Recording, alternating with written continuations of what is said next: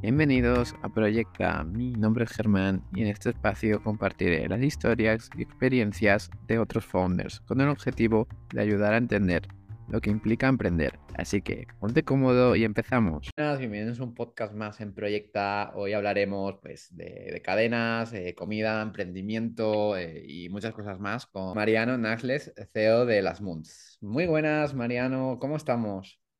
Bien, ¿qué tal? ¿Tú? ¿Cómo va todo? Pues bien, yo con siempre, como, como, ya viene siendo costumbre, pues con ganas de aprender de, de quien tengo, de, mis invitados. Así que nada, muy predispuesto pues a eso y que podamos pasar pues un buen tiempo. Así que nada. Así será, perfecto. A mí siempre me gusta que en los podcasts eh, se presente el invitado. Entonces, ¿quién es Mariano? ¿En qué proyectos está? Y sobre todo, ¿qué estilo de vida tienes? vale. Eh, ¿Quién es Mariano? A ver, yo creo que me podría presentar como una persona mm, bastante mm, inquieta. Em, soy padre primero, eh, emprendedor o empresario, como quieras llamarlo en segundo lugar, eh, ciclista, como te contaba, off the record también en, en, tercer lugar, que es una de mis aficiones principales a la que dedico bastante tiempo. Y, mm, bueno, y soy una persona que me gusta, bueno, hacer, hacer cosas, eh, conocer gente. Eh, soy argentino, como ya habrán deducido, pero llevo ya 18 años viviendo en Barcelona, así que soy un poco más de aquí que de allá, o un poco de los dos lados.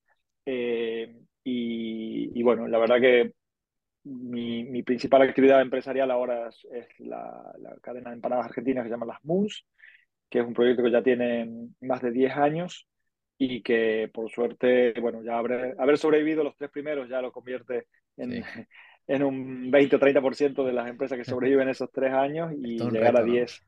Sí, exacto, y llegar a 10 la verdad que, que nos pone contentos. Em, bueno, como decía, como decía, soy padre de dos, de dos niños, Juan de 12 y Lucia de, de 7, y me gusta mucho montar en bici, me gusta mucho el deporte en general, pero sobre todo montar, hacer bici de montaña. Eh, que es, como te decía, la familia y, la bici son mis, dos actividades aparte de la, de la empresa. Eh, mi estilo de vida en general se centra en esas tres cosas. Eh, eh, divido mi día en, en trabajo, familia, que, que, que, para mí es muy importante que esté equilibrado, digamos, estas dos cosas. Y también el momento de deporte, que es como un momento más solo y más de encuentro con uno mismo, pero que también trato de respetarlo bastante. Claro. Y, y, Mariano, ¿tú cómo te gestionas el tiempo? O sea, eh, tienes tres vidas, ¿no? Porque uno es emprendimiento y hijos y otro la bici, ¿no? Eh, ¿cómo, lo haces? Eh, ¿hay, un orden? ¿Hay, días que, que, tienes que sacrificar todo por el trabajo? ¿O cómo haces? Mira, la rutina en esto ayuda mucho, digamos. O sea, yo trato de no ser una persona rutinaria, pero, pero nunca me gustó mucho, pero al final ayuda mucho.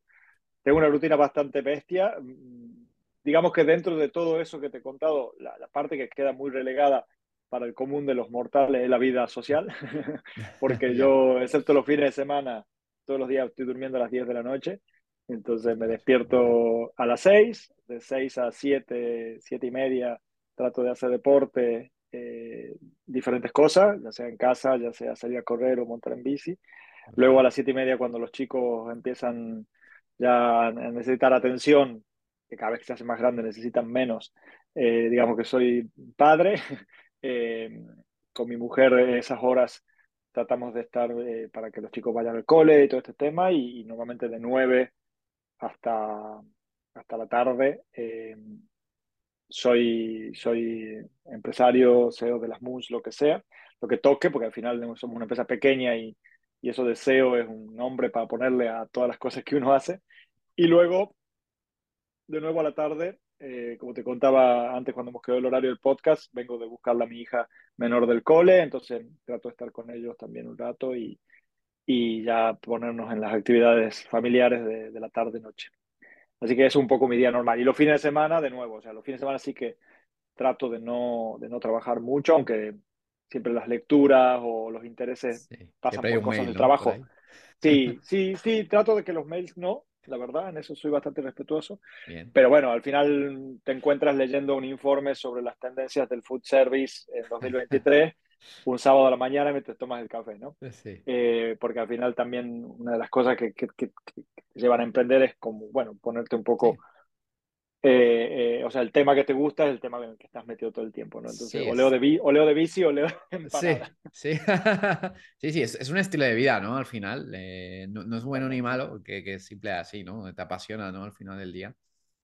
Sí, bueno, sí, sí, totalmente. Yo, yo siempre soy un poco, reniego un poco de, de esta idea de, de la pasión y el emprender, porque al final es un, es un trabajo que uno elige, digamos, y es un, Claro, y es sí, sí, un sí. trabajo que tiene mu- muchos, muchos sacrificios y que es muy duro. Yo creo que en realidad lo que pasa es que con el tiempo que, que llevas haciendo algo te, te terminas apasionando porque es en lo que estás pensando todo el tiempo, digamos. Mm, Eh, y, pero bueno, también está bueno tener otras cosas, digamos, ¿no? Por eso Sí, para mí sí, eh, la familia y la bici siempre le doy un lugar importante en mi agenda porque, porque si, si estás solo pensando y haciendo una cosa, creo que no, creo que no hace bien, hay que, hay que diversificar Qué la cabeza. Entonces, digamos que tienes tu vida es equilibrada, ¿no? O, o al, o al menos, No, o, al menos lo intentas. no, equilibrada no sé si es la palabra que, que, ¿No? que, que usaría. A ver, equilibrada depende de quién lo vea, digamos, ¿no? Al final sí, es, es un, es un término bastante, bastante relativo a, a con qué lo compares, digamos. Yo sí, sí te puedo decir que, que, con, que con el tiempo sí, sí he aprendido a, a encontrar un tiempo para las cosas que me importan, digamos, ¿no? Vale. Y hay, y hay veces también entender, sobre todo en la empresa, en diferentes momentos, entender que a veces dos horas de ti no son tan, tan importantes como tú crees y esas dos horas Ya. puestas en ti, por en mi caso con mi familia o, o con la bici, son más importantes para luego Ujú, volver con otra, con otra energía, ¿no? Y, y eso, eso sí que es algo que te diría que he ido aprendiendo, sí. ¿Y, y cuándo te diste cuenta de, de, de ello? Esto es interesante. ¿O Una cómo te diste? ¿O cómo te diste Una, buena pregunta. Te diría que, te diría que la- la- el primer ejercicio es el de renuncia, el de renuncia a, a, a- a querer hacer todo, eh, el, el de renuncia a, a- cierta cosa de, de ego, de creer que solo tú puedes hacer algunas cosas, o de que si las haces tú las vas a hacer me- mejor para la empresa. Eh, renuncias también a, a la idea de que, va, de, que, de que tu tiempo siempre tienes que estar aportando a tu emprendimiento. Eh, y eso es difícil, eso es de lo más difícil, sobre todo al principio es muy difícil, digamos. Al principio tiene que, yo creo que tiene que ser así, o sea, yo quiero, o sea, siempre que, que hablo con gente que está empezando y que tiene una idea y le digo, tú, o sea, lo normal es que tú estés 24 horas pensando y haciendo para la empresa. Pero después, cuando las cosas empiezan a, a coger cierta dimensión, a veces es mejor que tú estés dos horas fuera de eso y puedas volver con cierta cabeza fresca, digamos, ¿no?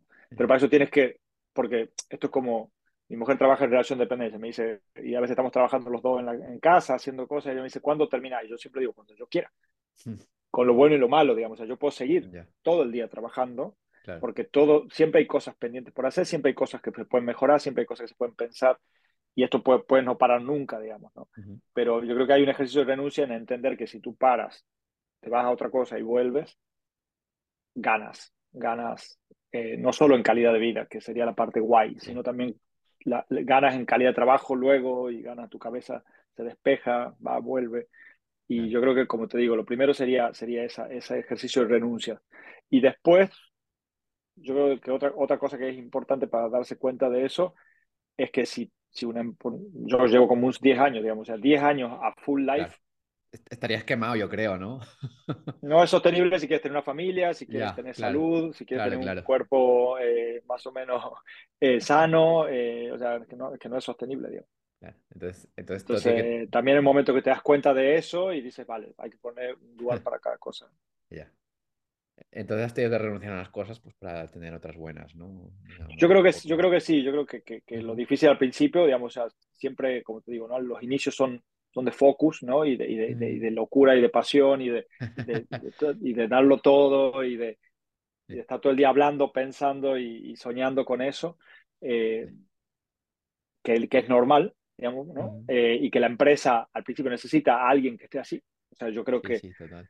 Si yo pondría un euro mañana en una empresa, quisiera que el fundador en los comienzos esté así. O sea, no, no me diga, tengo cuatro horas para andar en bici y tengo seis horas para no sé qué cosa. porque, porque al principio las empresas necesitan esa, ese, esa, ese focus, digamos, ¿no? Pero también en algún momento, que no, no, no, sé decirte cuál es, ¿eh? o sea, creo que se tendría que dar cuenta cada, cada, persona, tienes que también poder decir, vale, corto, corto un poco y, y hago otra cosa. Ojalá, ojalá, ojalá todos pensaran así. ya, ya, ya, depende mucho, ¿no? De, de, de, cada quien, ¿no? Y sus ambiciones, pero creo, creo, que, creo que es más o menos correcto. Sí, lo que pasa es que también hay un punto en el, en el cual es como con los empleados, digamos, ¿no? En, en las empresas. O sea, si, si, si yo le pido a la gente de mi equipo que esté todo el día pensando y haciendo cosas, se van a ir tarde o temprano, digamos, o sea, no, nadie puede sostener eso mucho tiempo. Otra cosa es un sprint, venga, tenemos un sprint, chico, hay que hacer no sé qué cosa una semana, nos quedamos trabajando hasta tal hora o, o, no me importa, claro, eso sí, pero eso no puede ser siempre así. ¿no? Y creo que hoy, hoy por hoy una de las cosas que, que sobre todo la gente más joven, ¿no? De, las generaciones millennials e incluso más jóvenes, más claro tienen es, eso, digamos. Eh, no puede ser siempre así, puede ser un ratito así, después volver a cierta normalidad que me permita tener la vida fuera del trabajo, después volver. Como ahí, ahí eh, yo, yo, creo que se puede aprender mucho de, de esos valores más millennials. Yo no soy millennial, yo soy más X, este, y, y, creo que eso está guay, digamos. Sí, Sí, sí, sí. Eh, ellos, sobre todo los millennials y los Z, sobre todo, que, que, tienen otros, otros valores, ¿no? Y eh, claro. esta generación se está notando, ¿no? Sí, que hay que adaptarse a ella, ¿no? Y, yo, no, pero no solo adaptarse, creo que hay que entender el valor que tiene, digamos. creo que hay que entender y, copiarlo, digamos. O sea, así como así como, como nosotros hemos enseñado cosas a nuestros padres, bueno, no sé, nosotros, yo, hablo de nosotros como si tuviésemos la misma edad, pero yo creo que te llevo unos cuantos. yo soy millennial. Tú eres millennial, pues yo no. me siento viejo, pero soy millennial. Yo soy de antes de los 80, digamos, entonces, ¿qué hago? O sea, pero, pero digo, yo a mis padres, cuando, cuando empezó a trabajar y empezó a contarles mis valores respecto al trabajo, seguro que les he enseñado algo y seguro que, que, las generaciones siguientes nos enseñan cosas a nosotros. No, es, no, es, solo adaptarse porque, las, porque los trabajadores sean así, sino también copiarles cosas que están buenas. Y hablando de inicios, eh, Mariano, eh, ¿qué, es lo que te animó a emprender y cómo, cómo fueron tus inicios? ¿Ya, ya emprendiste, emprendiste en Argentina? ¿Empezaste a emprender aquí? Mi primera empresa, el otro día lo recordaba con mi mujer. Ah, bueno. Te voy a contar la primera, ¿vale? Después si quieres saltamos para no contarte todas las cosas que he hecho. Pero mi primera empresa fue, yo tenía, yo era el mayor de mi, de la, de mi cuadra, de mi manzana, ¿vale? Estoy hablando de los años 80. Eh, y eh, todavía las calles pasaban pocos coches y esto que jugabas al fútbol en la calle y de vez en cuando gritaba coche y entonces pasaba el coche y volvías a poner los arcos y jugabas al fútbol, ¿no? Entonces yo era el mayor de, de, mi, de mi de mi manzana, del barrio, y era el único que me dejaban cruzar la calle, ir a la vuelta, ¿vale? A la vuelta había un almacén y entonces una, una, una vecina, como sabía que yo podía cruzar la calle y, ir a la vuelta, me, me, pidió que le vaya a comprar pan, no me acuerdo si era pan o huevo, qué cosa. Una vecina me dijo, María, no, me podía comprar no sé, una docena de huevo y me dio, por decirte, 5 euros. Y los huevos valían 3,50. Cuando le fui a dar el vuelto, me dijo, no, quédate con el vuelto. Y para mí fue como, wow. Creo que tenía ocho años. Ya. Y entonces con ese dinero me fui, compré caramelo en el kiosco de la vuelta y los vendí al doble en la puerta de mi casa. ¿Vale? Ese fue mi primer emprendimiento. Bien, bien, bien, bien.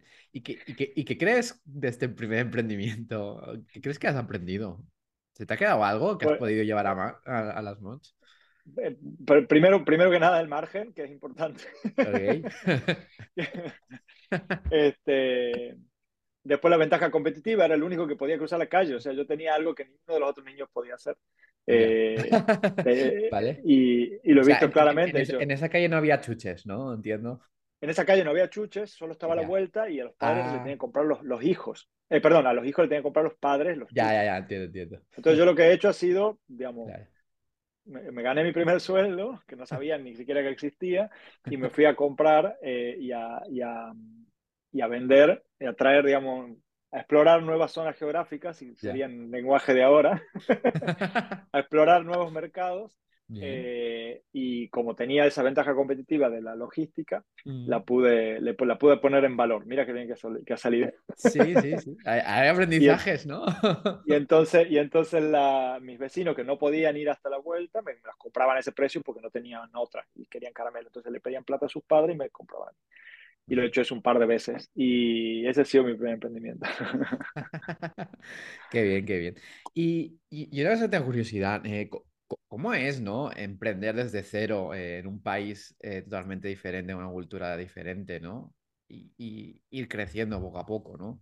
Porque esto no Mira, yo, yo, yo, yo siempre, yo peco siempre de muy optimista, ¿vale? Y, y muchas veces veo, veo las cosas siempre su, su lado positivo Bien. y el negativo mm, como que me lo, me lo quito. Creo que, creo que es la locura que necesita un poco cada emprendedor, ¿eh? O sea, creo que hay una parte Sí, sí. de emprendedor de que cuando tú ves todos los, los, los odds, ¿no? Como dicen los jugadores de póker, todas las, las contras, todas las probabilidades que salga mal, eh, nadie emprendería, digamos. O sea, necesitas ser, necesitas, necesitas de esos sesgos, sesgos cognitivos que te permitan pensar que lo malo no va a suceder y pensar que, el, que todo lo bueno va a suceder y que las cosas buenas son muy buenas, ¿no? Es como, la, como estos sesgos de que sabes que el 80% de la gente cree que conduce mejor que la media, lo cual es imposible, digamos, pero, pero el 80% de la gente lo cree, digamos. O, o, o, la gente cuando se casa sabe que el 50% de los matrimonios fracasan, pero igual se casan. Y en el momento que se casan, están seguros que se comprometen para toda la vida. Cuando tú emprendes es más o menos lo mismo. Sabemos que el 80% de las empresas fracasan a los menos de tres años y, y, emprendemos, y emprendemos. Entonces yo creo que esas cosas negativas yo no las, las minimizaba, ¿no? Que básicamente la gran, la gran diferencia, pues yo también he emprendido en Argentina, pero la gran diferencia de emprender en un lugar donde no conoces nadie es que no conoces nadie. O sea, yeah. no, tienes, no tienes red de contactos. Y no tener red de contactos es, es, es fuerte, digamos, porque no, no, puedes levantar el teléfono para nada a nadie, digamos, ¿no? Yeah. Y, y, y, y, luego, eh, no es solo la red de contactos, sino el doing business in, ¿no? O sea, al final, cada país tiene sus reglas de cómo hacer negocio, que están implícitas, que no están en ningún libro, que no están en ningún lugar, y que, son, y que solo, solo las puedes aprender, como digo yo siempre, a hostias, ¿no? Eh, yeah. entonces, entonces, esa parte es la más, la más negativa. Pero termina siendo la más positiva también, porque cuando no tienes red de contactos, no tienes network, claro. no tienes ni el primo ni el cuñado que te dicen te va a ir mal. Ya. ¿no? Sí, también. Y si, te va, y, bueno. y, si te va, y si te va mal, y si te va mal, eh, digamos que el, el, impacto social de que te vaya mal es menor también.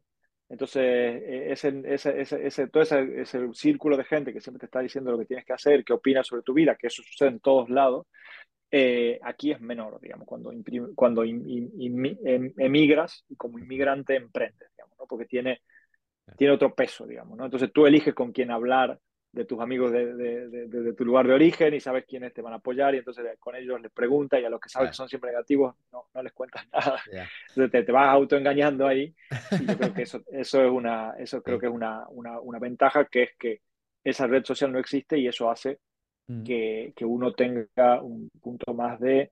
Porque una de las grandes razones, esto, esto había salido un estudio hace poco, una de las grandes razones por la gente no emprende es por el miedo al fracaso social. O sea, ¿qué van a pensar de mí? Yeah. Y claro, cuando tu red social es pendiente a cero o, o es muy poquita, uh -huh. es, ese, ese miedo se minimiza, ¿no? Entonces yeah. creo que es la parte buena. Yeah. Y, que, y, luego que, y luego que tú vienes con ideas frescas. Sí. O sea, que hay o sea, porque el doing business tiene una parte buena, pero también tiene otra parte mala que es la de la, de la tradición, la de siempre se ha hecho así. Entonces tú de repente, como con la primera tienda que yo he montado en, en, en España, que era una tienda de productos latinos, eh, nosotros eh, yo, venía de, bueno, venía de una empresa de una petrolera y en la petrolera, en las estaciones de servicio había lo que llama un ciclo de servicio, ¿no? Cuando tú armas con un ciclo de servicio en la cual tú dices, bueno, ¿qué se hace con la gente? Primero se la saluda, después se le pregunta, no sé qué, cuatro o cinco pasos de servicio. Y claro, yo a los chicos de la tienda los, los formaba así y la gente se sorprendía de la buena atención. Porque yeah. aquí normalmente en una tienda no dicen hola, con suerte. Sí. ¿no? Si, si, tienes suerte, te saludan, dicen buenos días y gracias al final porque el, el, servicio al cliente, digamos, no es uno de los, de, de los, puntos fuertes, pero claro, como yo venía de otro lado y me parecía lo más obvio que sea así, y la gente nos lo decía, nos decía, qué bien que atienden aquí, qué bien que te atienden, qué bien que te atienden, ¿no? Y, y era algo que para mí era totalmente como un claro, estándar. Claro. y, y de repente pasó a ser una, digamos, un, valor diferente. Entonces creo que también esa, esa cabeza fresca que traes cuando vienes de fuera Ujú. tiene también esa ventaja. Es bueno, es bueno. Pero versus está la soledad, ¿no? ¿Cómo, cómo se lleva? Sí, pero yo creo que la soledad es del, es del emprendedor en general, digamos. Ya, también es verdad. O sea, el, el, em- el emprendedor está solo y Sí, está solo mucho, mucho tiempo. Y eso, aunque tengas tu familia, a la hora de ponerte frente a un, a un banco y decir avalo o no avalo este préstamo, ya. estás solo. Y a la hora de decidir si vas por aquí o vas por aquí, una estrategia, y a la hora de decidir si contratas a una persona u otra, si abres una tienda u otra, en nuestro caso, estás solo, digamos. O sea, puedes tener asesores, puedes tener amigos, puedes tener Sí, empleados que claro, que de, de mucha confianza con los que los hables, pero la decisión es tuya, digamos, ¿no? claro, Y, y en el caso de un negocio como el nuestro, cualquier decisión de esta, por ejemplo, abrir una tienda en una ubicación, Ujú, en el momento que firma el contrato por 10 años de alquiler, ya has hundido una cantidad de dinero y esa decisión es tuya, digamos. Y ahí estás solo también, digamos. Ya, bueno, qué bien. ¿Y qué, qué recomendarías a la gente que, que viene, pues, viene aquí y viene a emprender desde cero, que viene de afuera? Yo, yo si, si, si pudiera echar para atrás el tiempo y, y, y, y que hubiese hecho diferente, que sería lo que recomendaría, yo creo que si tú tienes una idea de, de en qué sector quieres emprender, vete a trabajar ese sector al menos un año. Y si puedes dos, dos años. O sea, a mí me hubiese encantado trabajar en McDonald's un año antes de montar Moons. Eso lo sé ahora. Ya, Porque, porque cogerías, o sea, estarías en el sector, en, en un, en un gran actor del sector en el que tú quieres estar, que tiene las mejores prácticas, que aprendes un montón de cosas, que aprendes cómo hacer negocio. Y claro, y ahí dentro no, no ir a trabajar a, a hacer la hamburguesa, o sea, ir a trabajar y meterte en todos los saraos que te puedas meter. O sea, preguntarle al, al director del, del centro, ir a las formaciones, o sea, ponerte en modo estoy aprendiendo, digamos, ¿no? Ponerte en modo estoy haciendo un máster en McDonald's para después montar una cadena de empanadas. O sea, yo, yo, yo creo que eso sería mi... Porque, porque si tú emigras en, en una cosa como esa, aprendes de la cultura, aprendes del doing business y aprendes del sector. Sí, sí, sí. Es, es- es interesante. Incluso, incluso antes que un máster. Este, claro, Pues es si quieres serio, emprender, sea, sí. Eh, sí, sí, es mejor Sí, sí, sí, antes que un máster, dice, "Ve- vete, o sea, y si quieres en, en una empresa tecnológica, métete en, la- en la- en donde, te, donde te cojan, no importa. Y aunque te cojan de data entry en una empresa tecnológica, ya dentro ya vas a poder escuchar, ya vas a poder estar en el pasillo, ya vas a poder preguntar, ya incluso podrás eh, escalar en la, empresa, o sea, pero, pero yo, yo ese, ese es mi, mi, consejo en general. Y de hecho, mucha, mucha gente que, que está vi- viniendo de Argentina me lo pregunta y siempre les digo lo mismo. Piensa un sector donde quieras emprender y métete a trabajar ahí, de lo que sea. Buen consejo. Eh. Espero. Esperemos. Pero esperemos que el público también. Eh, y Mariano, ¿y qué es esto de la, de la, de las Moons, no? Porque en, en Barcelona eh, sí se ven, pero a lo mejor los, los que nos escuchan de otros sitios a lo mejor no, no saben bien, ¿no? Bueno, cada vez más, ¿no? O sea, ahora tenemos, ahora tenemos 30 y algo de tiendas, treinta Genial. y cinco, 37, eh, porque se van abriendo. Hoy hemos abierto una en Canarias. Ah, sí, ah, qué bien. eh, sí, hoy hemos abierto una en Canarias. Y, mm, y sí, es cierto que en, que en Barcelona tenemos mucha presencia, tenemos 15, 16 tiendas y aparte estamos en de la algunos, mitad. Claro, exacto. Y aparte tenemos algunos, algunos, eh, o sea, vendemos en dos retailers, que es que Amelier Origin y La Sirena, también vendemos ahí empanadas. Ah, Y ah, aparte participamos en muchos eventos que hay en Barcelona, estamos en el Camp Nou, en el Primavera Sound, en el Ah, bien. Cruïlla, en el Sant Jordi. Entonces, aquí tenemos un, awareness de la marca muy, muy potente. Pero, pero bueno, a nivel España, te diría que casi en todas las comunidades autónomas tenemos algún, algún local. Estamos en Baleares, ahora estamos en Canarias, estamos en País Vasco, en Bilbao. En Valencia tenemos dos tiendas, estamos por abrir una en Alicante. En Málaga tenemos una, estamos por abrir la segunda en Marbella. En Madrid tenemos cinco o seis tiendas. Em, ¿qué más? En Burgos, en, en Andorra. eh, estamos por abrir en Oporto también. La cosa se está, se está expandiendo, sí, sí, sí. Así que, mm, y bueno, y las Moon son eso, somos, somos una cadena de, de empanadas. No, no nos gusta decir mucho empanadas argentinas porque creemos que la empanada tiene un concepto más amplio. Eh, nos gusta decir que somos la, re- la reinvención de la empanada argentina porque cambiado bastante el producto de, su origen. Y, y, bueno, y tenemos básicamente tiendas en las cuales puedes comprar el producto para comerlo ahí. No tenemos sillas y mesas, no tenemos servicio de restaurante, digamos, sino más bien tipo takeaway. Eh, y luego por delivery a través de, de las plataformas o a través de nuestra página web. Básicamente hacemos empanadas de alta calidad, muy alta calidad, eh, con sabores bastante innovadores y, nuestra visión es llenar el mundo de empanadas. O sea, creemos que la empanada es un producto que tiene todas las características para ponerse al lado de la pizza o de la hamburguesa dentro de lo que, lo que es el food service. Y, y, tenemos la visión de que, de que, bueno, eso, de que la empanada puede estar ahí eh, peleándole a, cualquier otro producto eh, potente dentro de que es el, sector de alimentación y, bueno, y estamos en eso, digamos, ya hace 10 años dándole. ¿Y se, ¿Y se, puede decir que uno cuando vaya a tu, a, tu local o piense en una empanada, piense estoy comiendo una empanada de, de Les Moons? O sea, que piense de Les Moons, que no piense en Argentina ni nada, sino como concepto de eso. Ese es el objetivo. Esa es nuestra idea, de hecho, nuestro, nuestro sueño, nuestro sueño es que, es que la gente hable de las Moons en vez de las empanadas. O sea, esto de cuando, cuando una marca se apropia del, del, de la categoría, ¿no? O sea, como, como pasa con el Kleenex o cosas así. Ese es nuestro sueño, digamos. De hecho, cuando hemos pensado el nombre, lo hemos pensado, lo hemos pensado con esa intención, que es que la gente diga, bueno, y nosotros llamamos así, una mousse de carne, una mousse de cebolla caramelizada, una mousse dulce, ¿no? le llamamos así. Y mucha gente también lo hace, lo cual nos hace muchísima ilusión, ah, porque muchos clientes ya dicen, no, yo no como empanadas, yo como mousse, ¿no? o sea, como, uh, como, como, claro, es como el sueño, digamos, cuando lo dicen a mí se me, se me, iluminan los ojos porque, porque ese es el sueño. Y, y la verdad que sí es cierto que dentro de la categoría empanadas, eh, somos los que innovamos, digamos, más respecto a la típica receta argentina, digamos. Hay como una, como toda una línea de las auténticas empanadas argentinas, ¿vale? Y nosotros tenemos más una línea de la empanada como un producto, digamos, más, más eh, como, digamos, como el sushi, digamos, ¿no? Que es un producto que, que primero era como yo digo, eh, con nombre y apellido, ¿no? Comida japonesa o sushi comida japonesa, y después se ha ido quedando solo con la parte de adelante, solo con el nombre, ¿no? Y ese nombre ha creado una categoría que es el sushi, digamos, ¿no? Esto pasó también en algún momento con la pizza, pasó con el kebab, digamos, ¿no? O sea, era una comida étnica y se ha ido como alejando de la parte étnica. Luego, el, el, mercado lo ayorna a los, a los, gustos del mercado, ¿no? Hoy, hoy tú puedes comer sushi de tomate seco, rúcula y mozzarella, que un japonés se mataría si ve un sushi así, digamos, ¿no?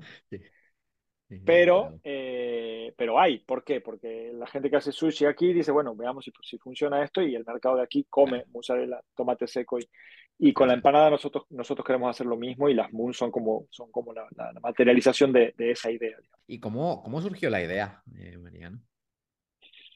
Mi socio Diego me dijo que, que, cuando yo tenía la primera tienda esta de productos latinos, me dijo si, si le parecía bien el negocio de la empanada, yo le he dicho me parecía un, una, ruina, que me parecía una muy mala idea.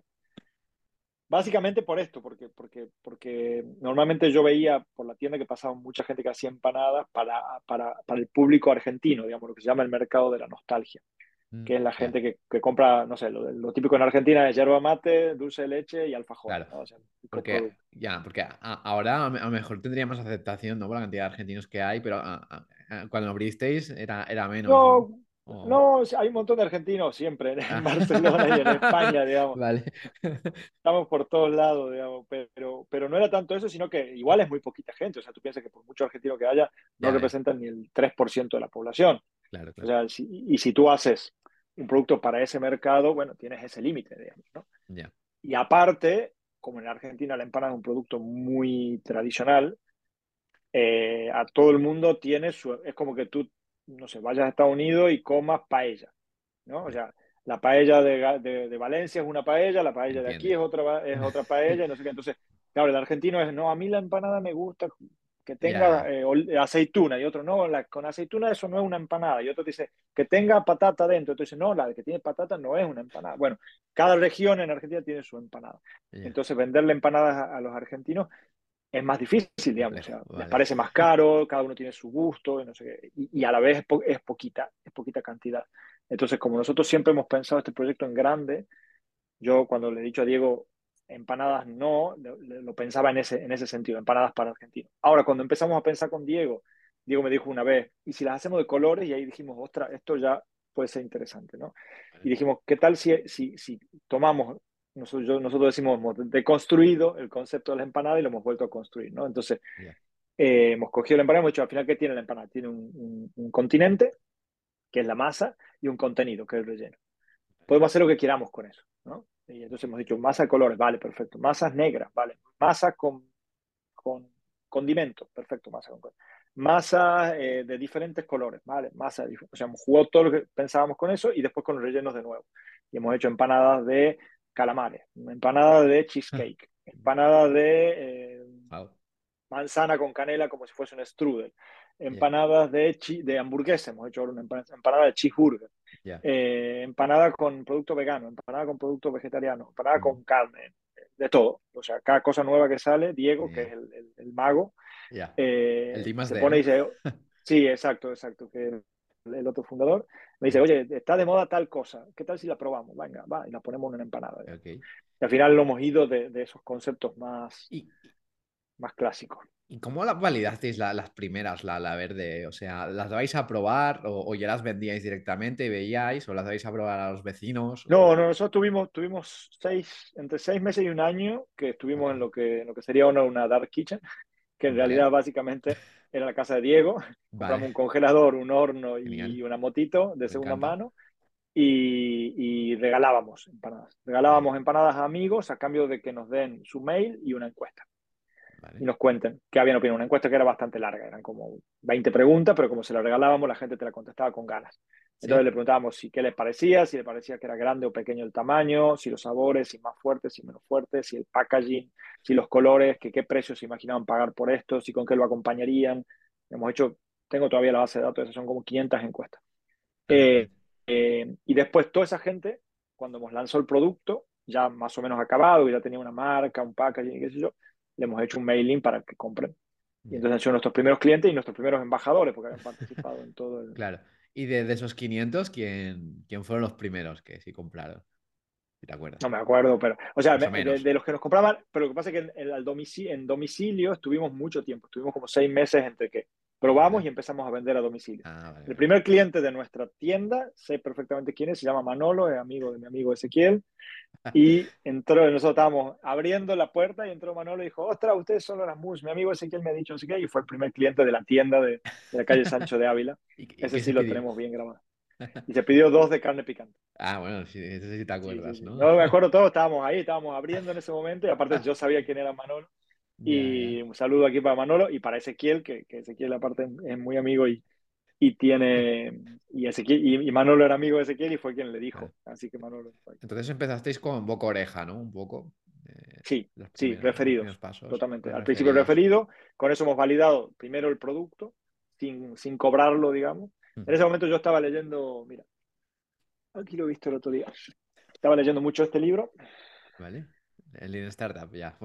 Startup. Y entonces estaba con la idea de, venga, probemos, validemos, midamos, ¿no? Entonces hicimos primero la validación del producto, que la gente nos diga más o menos qué, qué le pensaba, y después la, validación de la intención de compra, ¿no? Entonces después dijimos, vale, ¿a cuánto lo ponemos? No sé qué, y empezamos a vender a domicilio. Y nos pusimos un hito, dijimos, cuando vendamos más de 4.000 euros por domicilio al mes, nos ponemos a buscar para abrir una tienda. Y entonces hicimos eso. Cuando pasamos a 4.000 euros, dijimos, vamos a, vamos a ver si podemos montar una tienda y montamos una tienda en Barrio Polenou, que básicamente hicimos todo mal, pero bueno. Sí, ¿por qué? Porque pusimos un restaurante y, el producto no era para el restaurante. Ah, ya. Pusisteis mesas y todo eso, ¿no? Mesas, sillas, ensaladas, cubiertos, lavavajillas, empleados que te servían a mesa, dos empanadas. Ya. No, no, no salían los números y aparte no, la gente no repetía. Pero sí veíamos que había gente que venía a buscarlas y, entonces, y que nos llamaban y nos decían, voy en media hora y las busco. Entonces dijimos, venga, va, pongamos un delivery también, o sea, ya, ya, ya teníamos el delivery, que ya lo hacíamos, ya teníamos un cliente, entonces pues, contratamos una persona. Y empezamos, todavía no existía Globo ni ninguna cosa en 2013. Y entonces ahí empezamos a ver que el delivery era muy bueno, que el takeaway era muy bueno y que después sí teníamos un cliente muy repetido, muy repetido, pero una vez por semana. Y, no se quedaba, ¿no? La tienda venía a recogerlo ya. Sí, sí, a veces se quedaban, ah, venían en grupo, no sé qué, pero una vez por semana, o sea, no nos daba, claro, o sea, un restaurante necesita tener ese cliente todos los días, por eso los restaurantes de menú, porque tú tienes tu restaurante, vas todos los días y ellos te cambian el menú y tú un día comes paella, los jueves, no sé qué, ah, y vas siempre al mismo, ¿no? En, zona de oficina es típico esto. Pero claro, no iban a comer todos los días empanada, por más que tenga sabores. Y entonces el modelo restaurante no, no servía. Y entonces la segunda tienda la pusimos ya en modelo takeaway en el Raval, eh, a la vuelta del, del Magba, y ya ahí dijimos, vale, 20, 25, 30 metros cuadrados máximo, todo para llevar y delivery. Y ahí ya encajó mejor el, el modelo de negocio. Sí. Bueno, bueno, qué buena, qué buena experiencia, Mariano, que aquí no, no, nos cuenta, sobre todo de, de, de, tus inicios, ¿no? ¿Y qué, cuál, cuál, es el modelo de, negocio ahora de, hoy de las Moons? Bueno, básicamente nuestra, digamos, de, la empresa en general, el, el, modelo de negocio es, digamos, hay como tres modelos de negocio. Uno es productivo, porque nosotros hacemos todo, ya compramos harina y carne y, vendemos empanadas al final de la cadena productiva. hay un negocio que es productivo, hay un negocio que es el de las tiendas propias, que son 15, y después está el negocio de la franquicia. Son como tres negocios, digamos. ¿no? el negocio productivo es como cualquier fábrica, comprar, agregar valor y vender más caro que, que, la suma del valor que has agregado y la materia prima. Eh, el negocio de, de, las tiendas propias es, es como cualquier cadena de, de, restaurantes, digamos, en el cual tienes una estructura por restaurante, tienes una, una cuenta de resultados promedio y después tienes una estructura de supervisión y, de lo, y lo que haces por la marca, ¿no? Y la franquicia, tú vendes tu modelo de negocio, digamos, tu modelo operativo, el know-how y la marca, mm. para que alguien lo explote. Entonces capturas una parte de ese valor, una parte al inicio, en lo que se llama el canon de entrada, y una parte a lo largo de, de la vida de, de esa franquicia, que es el royalty. Ya, ya, ya. ¿Y qué pros y contras tiene tener franquicias? bueno, eh, una, vez una vez yo he ido a un curso de franquicias que, que el tío lo, explicaba muy bien, no es políticamente correcto, pero decía, tener franquicias es tercerizar la inversión y la operación. Perfecto. Mejor resumido, importante. O sea, tú lo que haces es, tú creas un producto, una marca, un concepto y un negocio, porque al final lo que, lo que vendes cuando vendes una franquicia de negocio, y lo que haces es tercerizar en, en, otros la inversión de nuevas tiendas y la, y la operación de ellas mismas. Y te quedas con una parte del negocio. En, en, nuestro caso es la gestión de la marca y la parte productiva. Y la otro lo lleva el tercero. Entonces, ¿qué tiene de bueno? Que puedes crecer rápido. O sea, yo, yo no sé cuál es la, la esquina buena de Burgos donde tengo que abrir un local. No tengo idea.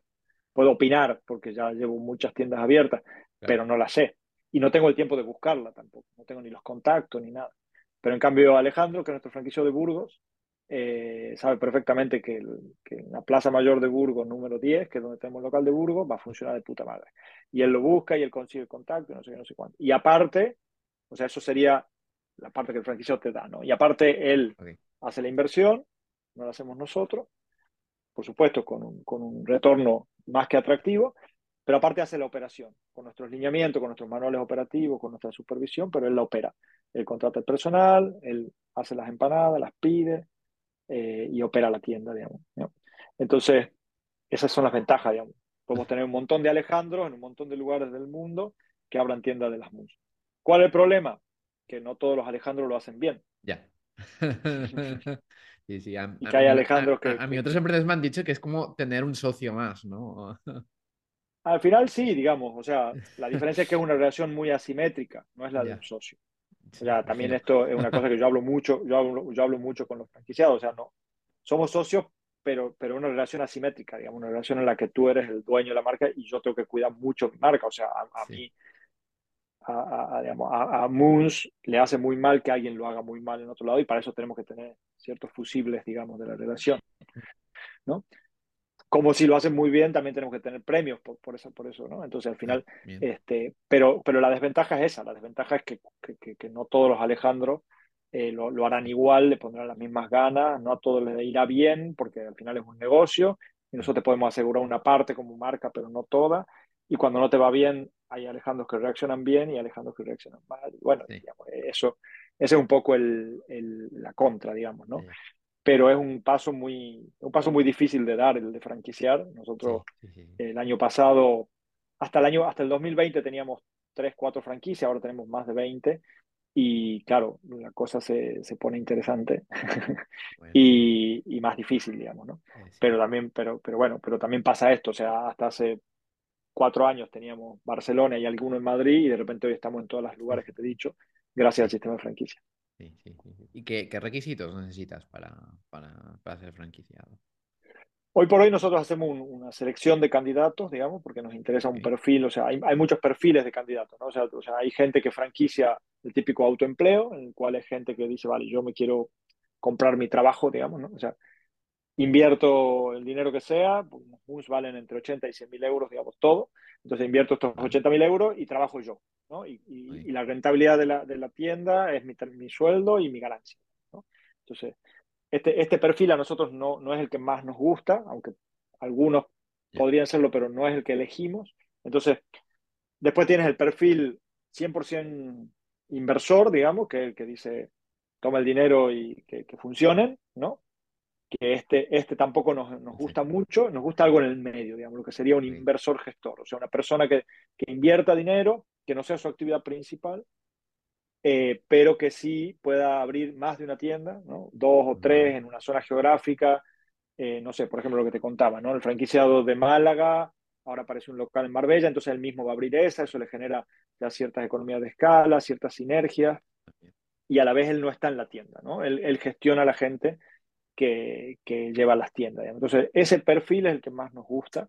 Entonces, dentro del, de las primeras entrevistas, evaluamos mucho si es el perfil que nos interesa. ¿Vale? Luego el otro requisito es tener el dinero o, o parte del dinero, porque también hay, hay, bastante financiación para franquicias y cuando tú ya tienes una franquicia reconocida como la nuestra, los bancos te bajan mucho el riesgo, están más, ah, más proclives a prestarte. Nosotros tenemos convenios con, con tres bancos que, que, que, si vas digamos, con las Moons ellos ya te, ya te miran con otras ganas, digamos, ¿no? Porque ya, ya conocen nuestro negocio y, y, y, lo sueltan más fácil uh -huh. y, y, es más, y es más fácil, digamos, pero el dinero, más o menos lo que te decía, entre 80 y 100 mil euros es lo que vale. cuesta abrir un, unas Moons en total, ¿eh? Con la obra, sí, con sí. la maquinaria, con el carro. ¿Y, y, en cuánto, cuántos años o meses puedes recuperar la, la inversión? Si la, si la tienda es una tienda modelo, entre dos años y medio y tres años y medio. Ah, bueno, no está mal. Si es muy buena, puedes acercarte muchísimo a, lo, a, los dos años o incluso un poquito menos. Bien. Y si, es, y si, y si, si la tienda las ventas son bajas, digamos que te puedes ir. Bueno, o sea, si estás en punto equilibrio te vas al infinito porque dividido en cero es cero. Pero, pero digamos que una tienda, hoy las tiendas, digamos que están eh, sufriendo más o que tienen, o que le está costando más arrancar, digamos que pueden estar más cerca de seis años, una cosa así, ¿no? Que, bueno que son, que son, po son pocos los casos, pero sí, sí se dan, hay que, hay que decirlo también. Normalmente, digamos, depende mucho de, o sea, nuestro producto depende mucho de la, de la ubicación sí. y, y, del local, digamos, ¿no? Y después de la formación del personal, que es súper importante. ¿Y cu cuál es vuestro producto estrella? Pues mira, nosotros tenemos la empanada, por supuesto, no. Claro. no, no. Eh, nosotros, nosotros, digamos, tenemos una cosa que, que, es muy, muy llamativa, que es que en todas las tiendas, en todos los lugares de, donde tenemos abierto, se venden, las tres primeras son siempre las mismas. Eh, pero están muy distribuidas, o sea, la que más se vende, piensa nosotros tenemos 15 sabores, ¿no? Entonces, 15 sabores, si yo divido 15, eh, dividido en, en, digamos, si divido 15 sabores, perdón, si hago 100 dividido en 15, tendría que ser, si, la, si todas se venderían igual, sería más o menos un 6 y un 7% de participación de cada una, ¿vale? La que más vende, vende un 13%. O sea que no es que hay una que se vende, o sea, no, la ley de Pareto no aplica con las empanadas. Ah, no, vale, vale. ¿No? Esto de que el 80% se explica con el 20%, no. Nosotros tenemos súper distribuida la, la, la, elección. La que más se vende es la de jamón y queso. Okay. después, después, sigue la de cebolla caramelizada con queso de cabra y nueces, que okay. se vende un montón. Y después, normalmente es la de carne, o la picante o la suave. ¿vale? Vale, vale. Y después ya se pelean mucho lo que sería la caprese, que es mozzarella, tomate y albahaca, la de pollo al curry o pollo thai. Después ya van, van mezclando un poquito. Pero rotación, ¿no? Normalmente entre todas. Sí, Sí, sí, como te digo, o sea, la, las tres primeras son casi siempre las mismas, pero tampoco es que tú vendes un, no sé, no es que jamón y queso se vende un 50% y el otro 50% se distribuye en las otras 15. Yeah. Eh, la mayoría están ahí entre un 10%, un 8%. Ah, bueno, está bien, está bien, está bien. ¿Y, y, cuan- y cuándo te, y, y cuándo empezaste a diversificar tantas empanadas? A llegar a 15. Porque imagino que al principio no tenías tantas. Sí, empezamos con, empezamos con 8, ¿eh? No Ah, empezamos empezaste tan, con tan 8. Ah, bueno. Empezamos con 8 porque una de las cosas que, que veíamos en esas encuestas es que a la gente le gustaba la variedad. Ah, vale. Entonces empezamos con 8 y después cuando bien. teníamos una tienda, lo que sí hacíamos mucho, y en esto sí nos servía que sea un restaurante, era que hacíamos pruebas, hacíamos, eh, le, le llamamos la empanada del mes. Entonces como teníamos la cocina ahí y Diego estaba ahí, hacíamos la empanada y todos los meses probábamos una empanada nueva y le dábamos Claro. a la gente que pruebe y que vote. Y ¿Y lo, lo entonces las, que... Oh, No, ya no, es muy ya no. difícil ahora.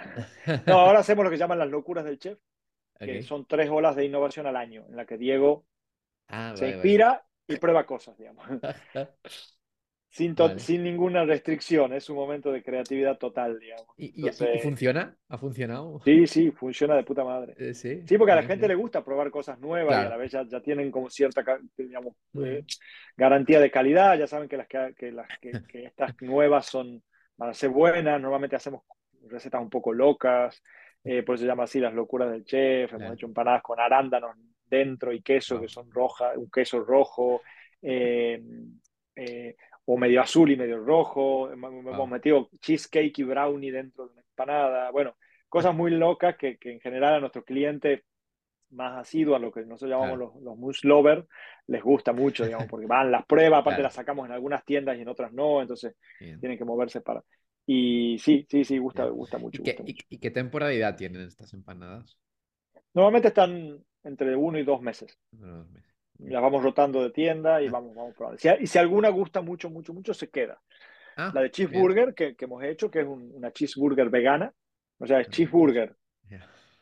pero lleva carne de eura y queso de vaca, que vaca es una marca de quesos veganos que es Sí, buenísima, de aquí de sí, sí, Barcelona de también. Barcelona también, sí, sí. Eh, eh, esa empanada empezó como una locura del chef y no sé qué, y después hicimos una campaña para ver si querían que se quede y un montón de gente votó, incluso tuvimos algunos famosos que, que nos hicieron un post diciendo que, que se quede la empanada del cheeseburger, no sé qué, no sé cuánto, y al final se, se quedó en la carta y hoy es fija. Ah, bien, bien, bien. Sí, también nos sirve para comunicar, ¿no? Sí, eh, sí, sí, sí, es importante, ¿no? Eso también, un poco. Totalmente, totalmente. También, también tener activa, ¿no? La comunidad, que se llama. Claro, sí, sí, 100%, 100%. ¿Y cua- cuántas empanadas vendéis mensualmente entre estos 30 puntos de venta? O sea, 30. Muy difícil calcular. Piensa que el año pasado hemos fabricado casi 3 millones de Wow. Un dos- dos 800, dos- dos 700, una cosa así. Así que Ujú. No sé la cuenta por, ¿Y una, por una media? ¿No, no te mojas una media, más o menos? Bueno, tira, mira, hagamos, hagamos 3, Ah, está. millones ¿Te, te gusta, te gustan los números, eh, Mariano? dividido en, en 12, unas 250 mil por, por mes. Bueno, ya tenemos título para el podcast.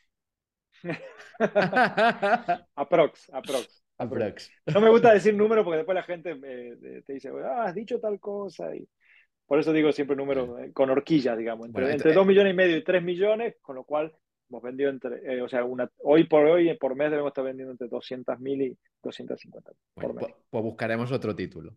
Que la gente, que la gente, que la gente que, que nos escuche de verdad, que se encuentren aquí el, el dato. Que se encuentre el dato, exacto. Sí, exacto. por aquí. Perfecto, perfecto. Y hablemos más de, de, de ti, que ya hemos, ya hemos hablado bien de Moods, bien, ahí, bien. sí, sí, ¿no? Eh, ya hemos puesto vayamos- la publi, ya hemos puesto la publi. Sí. no, pero también, también aprendizajes, ¿no? Que hemos sacado. Totalmente, Totalmente, totalmente. No, no, sí, sí, sí. Eh, eh, vayamos a momentos. ¿Cuál ha sido tu mayor momento? Vamos de incertidumbre.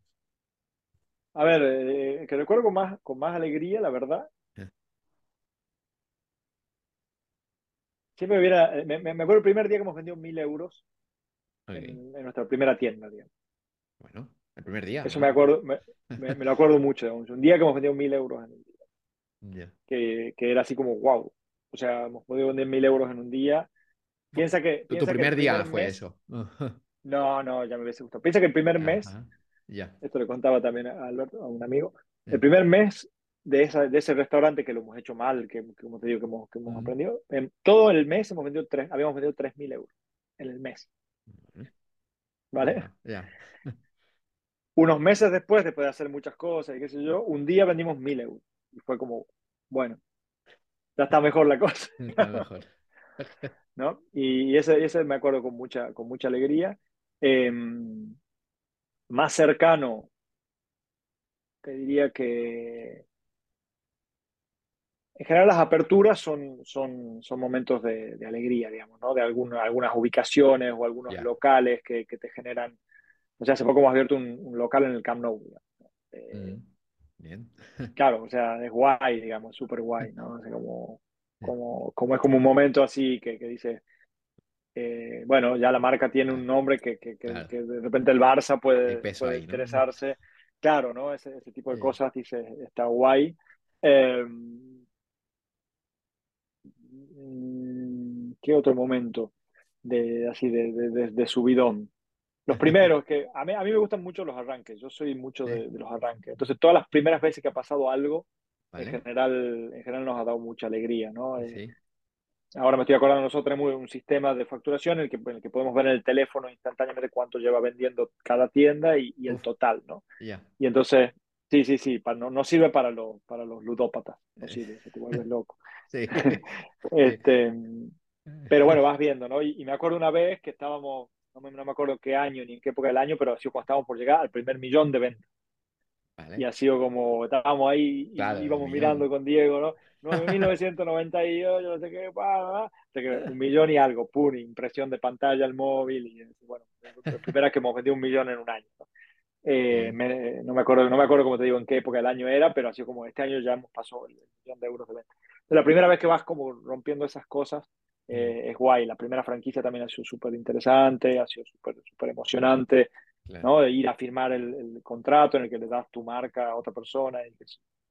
Así que sí, a mí, por cómo soy yo que me gustan los arranques, Mm. te diría que la primera vez que han ido pasando esas cosas importantes son las que me acuerdo con más, con más cariño. Bien, bien. Y ahora vayamos al otro extremo. ¿Cuál ha sido tu mayor momento de incertidumbre? O momentos, ¿no? Porque no entiendo que hay más de uno. Eh, eh, El, el mayor momento de incertidumbre es el momento en el que, en el que, en el que abres las puertas del primer local. Ok.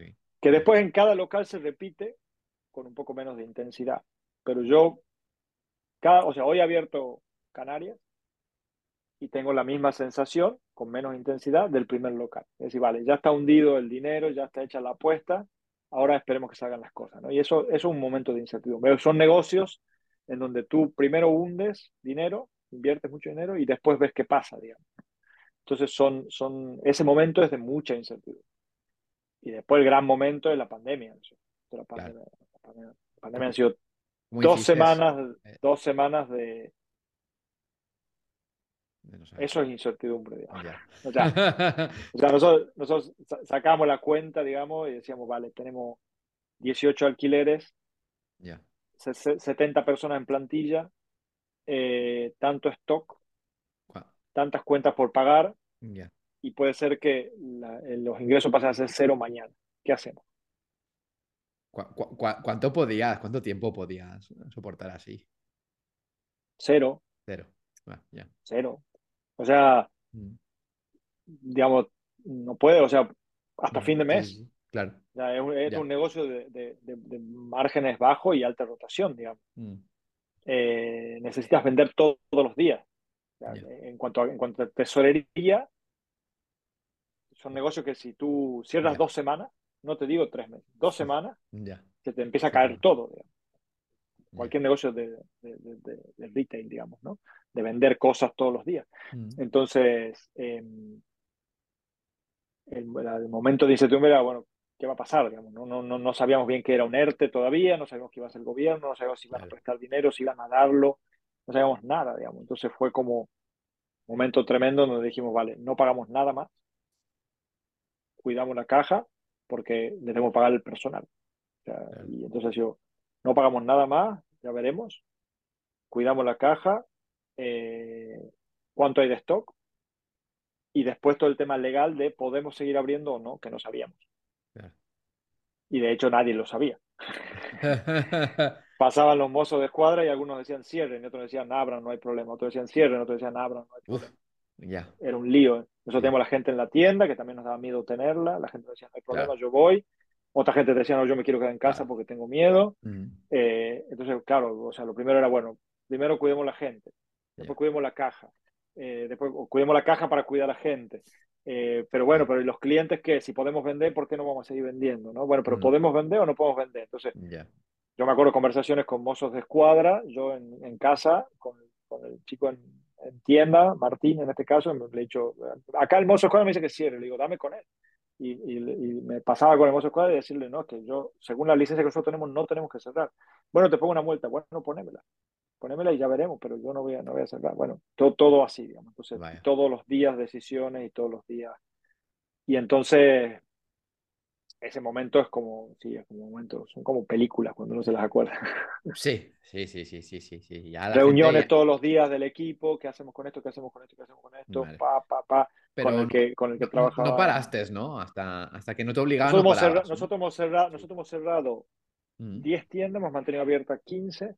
Perdón, 5, Ok. y hemos cerrado, hemos cerrado 10, y esas 5 hacían sobre todo delivery y algo de takeaway, de la gente que salía a pasear el perro, que era la que la dejaban salir, o ir a la peluquería. Ya. Iban a la peluquería, paseaban el perro, compraban moons y volvían. Este, Y- y con eso, y con eso íbamos tirando y sobre todo manteniendo, como te digo, la relación con, con los clientes. Y después cuando fue la desescalada fuimos abriendo el resto de tiempo. Ajá, vale, vale. ¿Y, y fue importante para esa época el, el delivery? ¿Estabais en alguna plataforma o...? Sí, ya estábamos, nosotros estábamos, siempre hemos estado en todas las plataformas. El delivery para nosotros es, es Ok. parte muy importante del negocio. Un porcentaje entre el, el 20 y el 30% según la tienda y según el, Mm. el momento, pero claro, en esa época era mucho delivery. Ahí- Y, y es importante para un negocio como el vuestro, eh, pues el delivery, por la alta rotación y todo eso. ¿Y, y, hay- y hay, y hay márgenes con, con esto? ¿O- sea, es, importa- es importante el delivery, sí. Nuestro producto es ideal para delivery, sí. De hecho, yo siempre digo, o sea, mejor pedirte unas mousse que pedir una empanada, porque al final no, eh, llegan, llegan bien, no se enfrían, etcétera, etcétera. Pero el delivery es un, es un negocio muy apretado para Ya. Ujú. sector, muy apretado, ¿no? Eh, un negocio que, bueno, yo siempre digo lo mismo, esto, varias, varias charlas, mesas redondas y qué sé yo. El delivery es una fiesta en la cual pierden las empresas, porque Globo pierde dinero por un tubo, Globo, Uber y todas las empresas pierden dinero, pierden los, los Glovers porque tienen un trabajo mm, bastante mal pagado, pierden los restaurantes porque, porque tienen un- una venta eh, casi no marginal, en, o sea que casi no, no, no genera margen, y lo único que ganan son los consumidores que antes tenían que bajar a buscar la pizza y ahora la piden acá. Entonces, una fiesta en la cual el que gana el consumidor Sí. a costa de que los otros tres actores de la cadena pierdan. Entonces, Vale. yo creo que eh, se terminará en algún momento Ya. eh, Pero, y, y- y lo lógico será que, que el consumidor pague por un servicio que es premium. O sea, que a ti te llegue la comida a casa Sí, con un eh. señor que te sube hasta, hasta el ascensor tu, hamburg- tu única hamburguesa con patatas fritas caliente ya. es un servicio premium. No te puede costar un euro. No cuesta un euro, sabemos que no cuesta un euro. ya. O sea, una, una, una persona de limpieza que viene a tu casa una hora cuesta 15. ¿Cómo puede ser que un tío que te busca la comida y te la trae calentita cueste uno?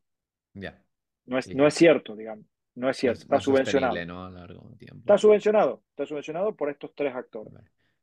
Por las empresas como Globo, por los Mm. Glovers y por, y por los restaurantes.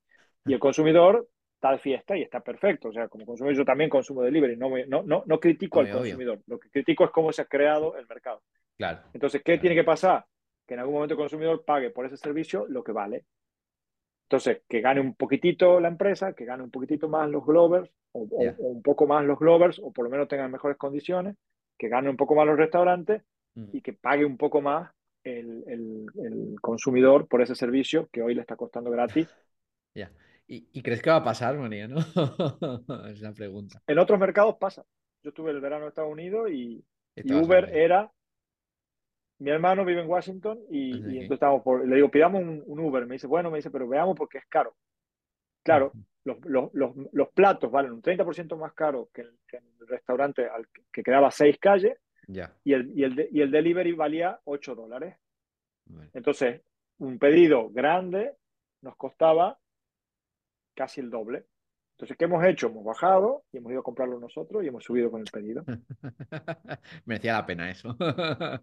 nosotros, nosotros, tenemos, nosotros teníamos, ahora cada vez menos, nosotros teníamos clientes de delivery que vivían arriba de la tienda y pedían por Globo. Ya. ¿Vale? ya, ya, ya, ya. Claro, es que cuando, o sea, cuando, cuando, dices que es de un euro, pues ahí te lo piensas, pero cuando es el doble... Estoy tirado en el sofá viendo Netflix con la manta. Sí. El, el, el, costo de que me lo traigan hasta el sofá es un euro, y no otro piensa. Claro. Ahora, si el costo de que me lo traigan al sofá es 10 euros o 8, que es lo que vale, ya. entonces dices, ostras, tal vez bajo por mi hamburguesa. por mi empanada, digamos, ¿no? Eh, Al final es eso, digamos. Eh, sí. Eh, ya no, no hay vuelta, digamos. O sea, y, y, los, y entonces, ¿dónde funciona? Ah, funciona, por ejemplo, en Asia, en Emiratos Árabes, en China, en, lugares donde, donde tú tienes una fuerza laboral de muy bajo ingreso, ahí funciona. Porque el tío que pide delivery tiene un gap de, desigualdad que permite pagarle el sueldo a ese tío sin problema. ¿vale? Entonces, en Argentina, por ejemplo, funciona. En Argentina hay delivery desde, antes que yo me venga para aquí, muchísimo. ¿Por qué? Porque la gente gana muy poco dinero. Entonces, lo que te cuesta a ti una caja de empanada o, o seis hamburguesas, el diferencial de lo que pagas a esa persona es muy poquitito en dinero. Mm. ¿Vale? Entonces, te permite, ¿no? Yo, sé, por ejemplo, mercados de Emiratos Árabes, Arabia Saudita, Qatar, incluso en China, en las ciudades grandes, pasa esto. Tú tienes una masa laboral que trabaja por muy poco dinero, entonces ellos sostienen ese sistema de delivery barato. En, en, mercados más caros, como, o más, digamos, o, mercados laborales más, más, más, menos desiguales, como Estados Unidos o como Alemania, el consumidor paga más. Y entonces el delivery es un lujo. Entonces baja el tamaño del mercado. Ya. Bueno, es interesante. A ver, a ver. Ya veremos qué pasa aquí. Sí, vamos a ver qué pasa aquí. Lo que, lo que dice la teoría, lo que dice la teoría es que, digamos, las empresas estaban en un juego del ganador se lleva todo, ¿no? Winner take it all. Sí, como ha hecho Amazon, entonces cuando, cuando, cuando se lleva todo, ponen sus reglas. Lo que ha hecho Amazon. Amazon ha dicho, todo el e-commerce para mí, todo el e-commerce para mí.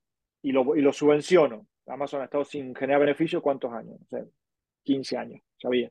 No generaba beneficio, no generaba EBITDA positivo. Estaba siempre en punto de equilibrio, subvencionando ese nuevo hábito de compra y, ganando mercado. Entonces llegaba a España y decía, 30 euros tienes envío gratis todo el año. La gente decía, esto de puta madre. Al año siguiente 60, al año siguiente 100. Y el año que viene nos van a meter 150 por el Amazon Prime, porque eso es lo que cuesta. Básicamente te lo subvencionaban. Claro. Cuando entonces, cuando tú tienes todo el mercado, puedes hacer eso. Puedes decir, te lo subvenciono un año, tú te haces el hábito de compra, la gente ya no busca productos en Google, busca productos en Amazon. Sí, sí. ¿Verdad? Sí, sí, sí, La gente lo, compara ya, no compara. La gente amazonea productos, ya no googlea productos, quieres comprar algo. Entonces, como, como eres dueño del, mercado del marketplace, de, de, todo, ya pones tú las reglas. Y ese es el juego al que yo creo que juega los, todos los actores de, o sea, Uber en Estados Unidos, Globo aquí, Delivery Hero en Alemania, Panda en Asia, eh, pedidos ya en Latinoamérica, eh, Rappi, todos dicen, vale, si yo soy el único, voy a poder hacer de esto un negocio rentable. Mientras tanto, subvenciono a las partes. bueno, para mí eso es lo que dice la teoría. Sí. bueno, no se sabe. Sí, porque en un e-commerce no, es que no es lo mismo tampoco eh, los nichos. Vamos a ver qué pasa. Le dirá el futuro. Sí, sí, sí. el futuro pero, pero lo que está claro es que el delivery va, va, va, va a crecer, va a seguir creciendo. yo, yo creo que la gente, la gente, la gente, o sea, que, que la comida en casa, o sea, la, la comida por delivery va, a estar cada vez más presente. Eh, Bien. Eso sí creo, digamos. Creo que la penetración del delivery va a ser cada vez mayor. Y cambiando de tema, eh, Mariano, eh, hablemos de expansión, ¿no? Que ahora estás en plena expansión, nos has dicho, ¿no? Que incluso has abierto una en, Portugal, ¿no? Me has dicho antes. Estamos por abrir ahora. Estáis por abrir, ¿Qué, ¿Qué, te en cuenta para abrir un punto nuevo, ¿no? ¿Qué, consejos darías? Para nuestro negocio, location, primero que nada, location, segundo y location tercer lugar. ¿Y cómo, y, tú, y tú ya, tienes una localización que ya tienes predeterminada, que es ahí donde quiero... Sí, en, nuestro caso tiene que ser mucho tráfico, o sea, mucho tráfico. estar, al, lado de... porque necesitamos mucha, mucha rotación y porque al final también son un producto que todavía, digamos, no, no digamos, son un producto de impulso. No, no, no es un restaurante. Justamente cuando nos dimos cuenta que no éramos un restaurante, tú dices, vale, yo necesito tenerlo al tráfico. No puedo moverlo al tráfico. si, tú, si tú eres Goico, por ejemplo, un gran ejemplo, Goico mueve personas. Mm. Entonces Goico se puede poner cerca de una zona de mucha afluencia, pero no necesita estar en la, en la misma calle, ¿no? En el mismo eje, puede estar a un costado. ¿Por qué? Porque la gente reserva, queda en Goico, ¿no? La gente reserva, el plan es vamos a Goico, donde hay un Goico, aquí a tres calles, vamos a un Goico. Quedemos en Goico, los chicos, los adolescentes quedan mucho en Goico, entonces quedemos en el Goico de aquí, de allá, entonces tú no tienes que pagar la calle principal. Pero nadie queda en, en Moons, o sea, Moons no es, no es un lugar en el que quedas, digamos, nunca llevas tu cita a Moons. Es un lugar de paso. claro, pero ¿qué pasa? Yo, necesito, yo, necesito que pasen, no sé, X personas por hora, que se giren y digan, ostras, qué hambre, pum, me la llevo. ¿no? entonces, entonces necesita. calculado, ¿no? De alguna forma. No mucho. Ah, vale. No, no, no. No, no, no. Al final hay una parte. Hay una parte, digamos, que, que, tiene que ver con la zona, con la cantidad de población, la cantidad de gente que se mueve, el tránsito peatonal, pero después hay mucho de, de, olfato, digamos, ¿no? O sea, hay gente donde pasa mucha gente, hay, hay calles por donde pasa mucha gente, pero la gente no está en el mood de comprar comida. Vale, ya. Y eso no te lo explica nadie, digamos, eso es ir y verlo. Tienes que estar ahí y fíjate si la gente va mirando para abajo o va con la cabeza levantada, por ejemplo. Es importante eso, ¿eh? Sí, eso lo puedes ver. O sea, hay lugares donde tú ves que la gente va mirando y hay lugares donde tú ves que la gente va mirando abajo porque quiere llegar rápido al metro, porque quiere llegar rápido al trabajo, porque quiere llegar no sé dónde. Hay lugares que tú tienes ríos de gente, pero que la gente va por, con orejeras, digamos.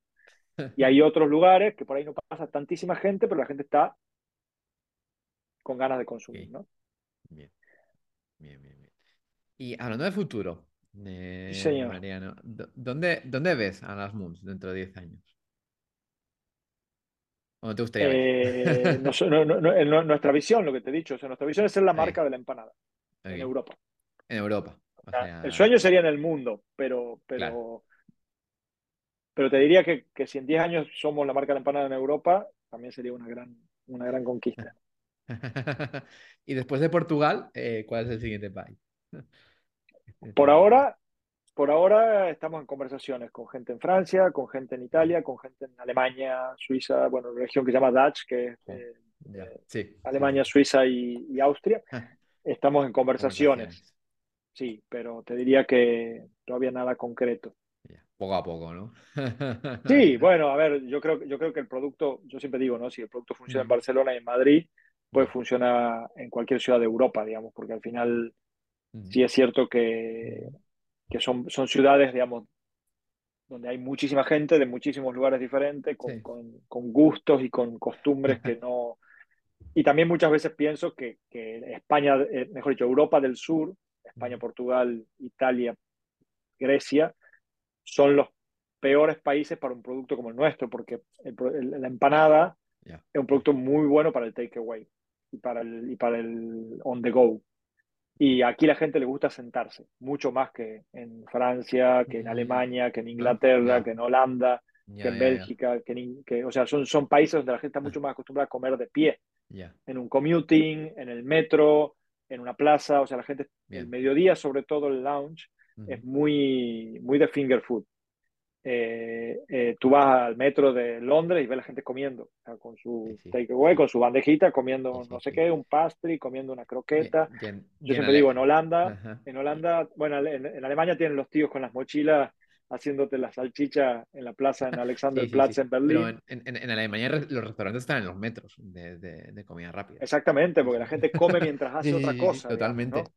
Y la empanada ahí es la, es la, reina, porque es comida caliente, sabrosa, ah, pero que no necesitas cubierto, que no mancha, o sea, es mucho mejor que cualquier otra cosa.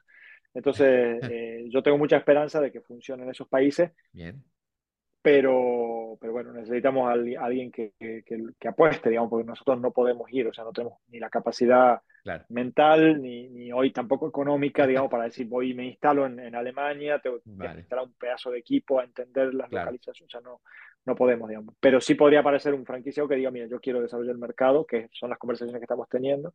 Bien. Eh, yo quiero desarrollar el mercado de Alemania, bueno, hagamos un plan junto y, lo, hacemos. y eso sí, eso sí creo. Eso, eso está en el futuro, digamos, cercano. Bien, bien, esperemos, vamos a ver qué tal. Y Mariano, ¿y te ves dentro de 10 años eh, capitaneando pues, las Moons? Podría ser, por, por, digamos, por mi estilo, mm. que soy más de arrancar, eh, eso sucedería si aparecen proyectos nuevos, digamos, ¿no? O sea, yo, yo siempre digo, o sea, yo en las Moons eh, eh, todo el tiempo yo soy de arrancar cosas, ¿no? De empezar cosas, de poner esa energía. Entonces, primero ha sido la primera tienda, que, que, es arrancar el proyecto, no sé qué, la marca, pa, pa, pa. Después la segunda tienda, que yo siempre digo que lo más difícil es pasar de la primera a la segunda, no de la 12 a la 14. Lo más difícil es pasar de la primera a la segunda porque ahí tienes que generar procesos, delegar un montón. Ese es el segundo arranque, ¿no? Después dice, vale, expansión, pum, ya tenemos el modelo, copy-paste, ¿no? Ese es otro, otro proyecto, ¿no? Eh, y después dice, vale, franquicia, ¿no? Es, otro proyecto, porque dice, vale, yo ya, ya lo sé hacer yo, ahora cómo hago para que otros lo sepan hacer y tengan un negocio eh, que, que, les, que les funcione con eso, ¿no? Entonces, cada una de esas cosas han sido como arranques, digamos, ¿no? O sea, al final, aunque estás dentro de la empresa, son como emprendimientos nuevos, ¿no? Eh, entonces, ahora, por ejemplo, el, tema internacional a mí me tiene muy motivado en ese sentido. O sea, si, podemos, o sea, en España seguir creciendo, pero digamos ya tenemos la maquinaria interna para seguir creciendo en España. Hoy nosotros podríamos abrir, como hoy, digamos, o sea, yo hoy no estoy en la apertura de Canarias, ¿no? Hay alguien que está en la apertura de Canarias, pero la primera tienda de Alemania seguramente yo iré, digamos, estaré ahí tan emocionado como cuando me vendió mil euros el primer día, digamos, ¿no? Entonces, al, final, yo me veo en un proyecto en el que arranquen cosas, cosas nuevas. Si el proyecto en algún momento se, estabiliza y, entra en otra etapa, es más difícil que yo, que yo encuentre un, lugar y, que la empresa saque lo, mejor de mí, digamos, que también eso es muy importante, digamos. O sea, yo como soy socio y soy trabajador o, digamos, directivo, también siempre pienso así, o sea, como socio yo quiero que yo esté haciendo algo que en lo cual no... no, no, yo prefiero que esté otro, o sea, hay geniales, hay, hay administradores eh, que lo hacen muy bien, digamos, ¿no? Mucho mejor que yo, digamos, ¿no? Entonces, hay que entender también como fundador en qué momento tú ya, ya no sirves para la empresa, digamos, y, poder, y poder, o sea, yo creo que hasta ahora yo siempre he encontrado el motivo para seguir eh, yo motivado y, aportando lo que yo puedo aportar, pero hay momentos que puede pasar que no. Entonces, tal vez, tal vez dentro de cuatro años yo vote por sacarme a mí. Que, que, que, es un paso normal. Eh, Por eso te digo, o sea, no, no, no, no, no soy el primero que lo digo ni que lo piensa. No, no, veces, ni el primero ni el último, es que lo va a decir en el podcast. tampoco ser el último, exacto. O sea, también a veces decir, yo ya no sirvo aquí, ya, ya, ya, ya, estorbo, ¿no? ya, soy un, ya, soy un, mueble que la gente lo va moviendo del lugar. y, y, también está bien eso, digamos, también está bien. Bueno, ¿qué, ¿qué, reflexión más profunda hemos sacado, Mariano. ¿Lo del mueble? no, digo en general. ya, ya, ya. La pregunta. Eh, nada, ya vamos por la última pregunta, Mariano. Eh, ya, es más libre que nos des un último consejo para los emprendedores que nos escuchan, o si no les dar consejos, uno que te haya servido. Y algún libro, algún podcast, lo que quieras, Mariano. Vale, no voy, a, no voy a dar un consejo yo, pero voy a citar un consejo que, que me gusta mucho, que, que, que, no, no, sé quién, a quién se lo ha dado, porque como en Internet nunca se sabe quién, quién, dice las cosas, pero la frase es buena, ¿no? Que, que un tío le pregunta a un tío, le dice, ¿cuál es la clave del éxito? Y le dice, mm. las buenas decisiones. Y dice, ¿y, y, cómo, y, cómo, ¿y cómo tomas buenas decisiones? Espera que me acuerde la frase. Dice, ¿cómo tomas buenas decisiones? Eh, eh, fracasando, digamos, ¿no? Mm. Y, y, cómo fracasas tomando malas decisiones, ¿no? Entonces, al final al final, eh, digamos, sí, es como una rueda, ¿no? O sea, yo creo que al final, eh, para, emprender hay que tener claro de que, de que hay que tomar decisiones. Mm.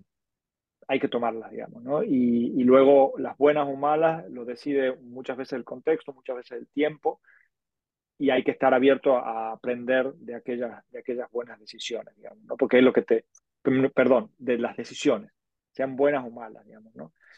y, al final, y al final, siempre, si, estás siempre aprendiendo y revisando aquello, así como has tomado las decisiones, vas a poder eh, eh, tener la famosa experiencia, eh, que es lo que, lo que en el mejor de los casos te va a permitir después tomar mejores, digamos, ¿no? Pero, pero yo sí creo que digamos, tener la cabeza siempre abierta a aprender de, cada decisión que tomas y entonces animarte a tomarlas es, es, muy, potente, digamos. Y creo que es lo más importante como, como emprendedor que, yo he aprendido. Las decisiones hay que tomarlas y hay que hacer las cosas. sí, y normalmente las tomas con, con, muy poca información, con mucha incertidumbre y, con, y, bueno, tienes, que poder aprender, digamos, y rectificar o, o, lo que sea. Sí. Luego, ¿me has dicho? Libro, libro, libro podcast. Y, eh, un podcast que escucho mucho por, por mi afición al deporte es, uno que se llama Fitness Revolucionario, que, que, igual te suena de Marcos Vázquez. Este, y, y, otro que se llama Kaizen de, de Jaime Rodrigo de Santiago. Estos son dos que, que están muy buenos. Eh, te diría que son los a los que soy más fiel. Eh, luego, como te contaba, tengo uno de bici, pero ese, ese no lo escucho, ese solo lo hago. Este, y libros, libros leo, leo, la verdad que leo mucho, te diría que, que libros para emprender o en general. Eh, para emprender, pero si tienes alguno en general que te haya servido en tu emprendimiento, pues también. A ver, para emprender, yo te diría que, eh, digamos, eh, depende de los momentos, depende mucho de los momentos. por ejemplo, para mí Lean Startup es un, es un, libro que si estás empezando cosas está bueno. No, no tomarlo, como dice un, tío que sigo en Twitter, no, no comprarle todo el pescado al mismo, a, nadie, digamos. que tomar algunas cosas y otras, ¿no? Hay que hacer cherry picking. Al, al, final el, eh, el, el, emprendedor tiene que hacer su propio camino, ¿no? Totalmente. y bueno, el, el bueno dejarse asesorar, ¿no? Leer, pero al final. Sí, pero no tomar nada como un manual de instrucciones. Exacto. ¿no? O sea, no tomar nada como, como un manual de instrucciones. Digamos, ¿no? de, eh, yo creo que, que, que, ese es un buen libro si estás empezando. Luego, un libro que es muy potente más a nivel, digamos, entender la incertidumbre bueno, más que un libro es, eh, una colección de Nassim Taleb, no sé si te suena, el del Cisne Negro. Ah, bueno, el Cisne Negro es el libro, el libro más conocido, para mí no es el mejor. Él tiene, eh, hay una, una, colección que se llama Incerto, que es inserto o incertidumbre, eh, que tiene cuatro libros. ¿no? El primero se llama, en inglés se llama Fooled by Randomness, que lo han traducido como existe la suerte, pero que es muy malo en la traducción, que sería engañado por la aleatoriedad, ¿no? el segundo se llama El Cisne Negro.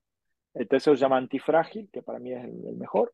Mm. Y el cuarto se llama eh, Skin in the Game, que es, no me acuerdo cómo lo han traducido. Eh, pero esos cuatro libros son muy, muy potentes. Y te diría que para un emprendedor son muy importantes de, porque te explican el papel de la incertidumbre, digamos, en, en la toma de decisiones, lo que hablábamos, ¿no? Entonces creo que, creo que eso está muy bueno. Y después ya más para el mundo de la, de la psicología, del consumidor y todo esto, un libro que yo leo con muchas, con muchas ciudades, Pensar rápido, pensar despacio, de, de, de Kahneman, que, pero bueno, es que podríamos, depende de qué tema nos metamos, me puedo... Me puedo Daría para otro podcast comentando libros o qué. probablemente, probablemente, probablemente. Eh, eh, por suerte, una, una de, las, de las cosas que he ah. retomado también con, con el tiempo ha sido la lectura ah, y, y, sí, sí, sí es algo que me gusta mucho.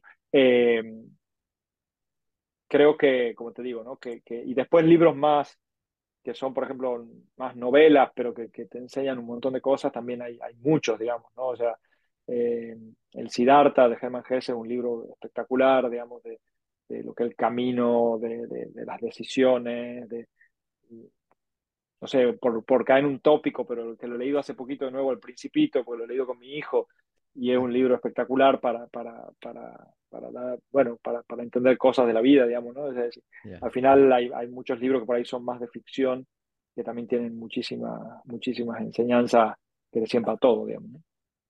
Genial, genial, Mariano. Pues nos quedamos con eso. Antes de despedirnos, eh, ¿cómo te podemos encontrar eh, redes sociales de, de, las Moons?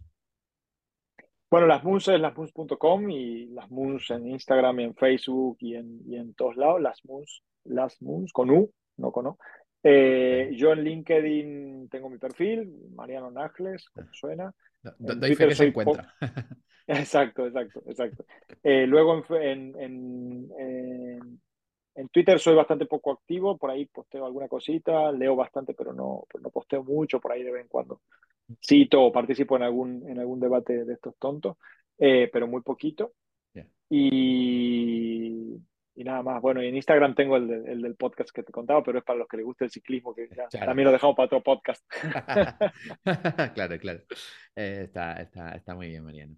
Pues Nada, Mariano, recordad a la gente que os ha gustado este podcast que lo compartís con otro emprendedor. Y Mariano, seguiremos de cerca pues las Moons, a ver hacia dónde se expande.